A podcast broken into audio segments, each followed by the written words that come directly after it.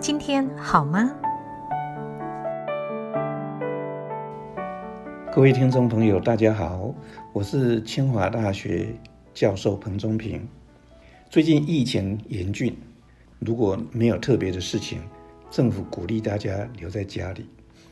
但是留在家里，并不表示无所事事。我要借这个机会跟大家分享线上学习的重要性。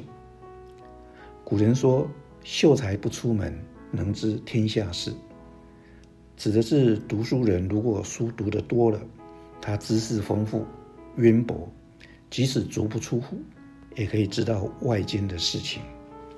后来有了报纸，看报纸不出门，可以看到各种新闻。资讯发达之后，在家里连上电脑，就可以看到外界的事情。智慧型手机出来之后，更不得了。资讯四通八达。《纽约时报》有位专栏作家 Thomas Friedman，他在二零零五年出了一本书，叫做《世界是平的》。他说，网络的兴起，资通讯的流畅，使得人与人之间的沟通联系变得非常的顺畅，国与国之间的疆界变得模糊，没有障碍。所以世界是平的，但他也同时警告，你的竞争对手可能不在身边，而在印度，甚至是地球遥远的另一端。因为资通讯的发达，形成了地球村，我们是世界公民。我们的竞争与合作，必须是在国际的平台上来进行，而且。唯有丰富的知识，才有好的立足点来谈竞争跟合作。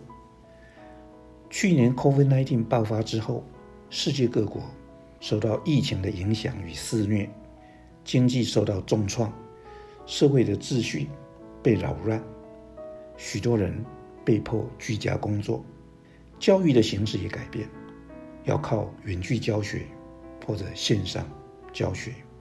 学习没有终止，反而可以利用更多网络上的资源来学习。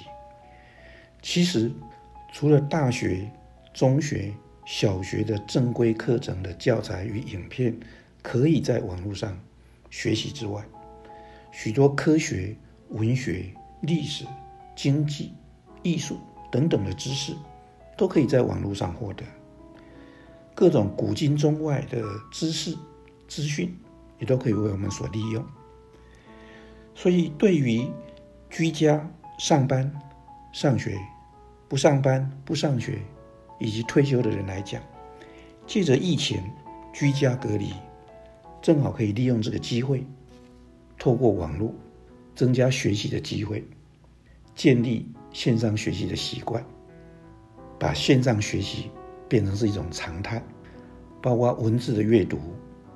观看影片、听演讲，甚至包括我们现在正在听的 Podcast，我们还可以揪团、建立群组，在线上及时讨论、一起学习。虽然网络常常被用成一种社交的工具，但如果把它当成求知、学习的载体，我们可以有无穷无尽、无限的资源，让我们。持续增广见闻，活到老，学到老，让生活过得更充实、更有趣、更有意义。所以，居家不会孤独，也不应孤独。我们要好好的为现在疫情期间定下线上学习的计划，也要为未来的后疫情时代上学、上班、居家、休闲。预做准备，秀才不出门，不仅能知天下事，而且要尽知天下事。让我们做一个网络达人、学习达人，祝福您。